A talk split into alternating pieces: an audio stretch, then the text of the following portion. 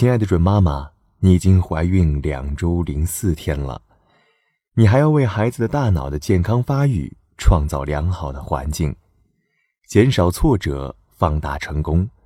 培养孩子自尊心的一个方法就是让他成功，提供解决问题的方法。一些失望和失败是不可避免的，因此孩子需要掌握一些积极的方法来处理生气、冲突和沮丧，培养孩子的韧性。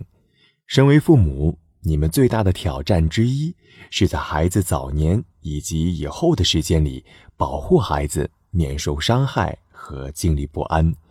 但无论你多么专业，如何谨慎，你都不能确保孩子。在孩童时期，免于经历所有的不幸。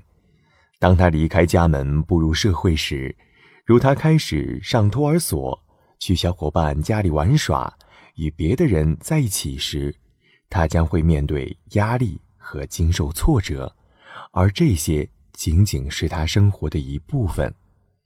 以上是今日内容，小核桃语音助手陪伴你平安孕育的日夜。想要收听更多更实用的育儿小知识吗？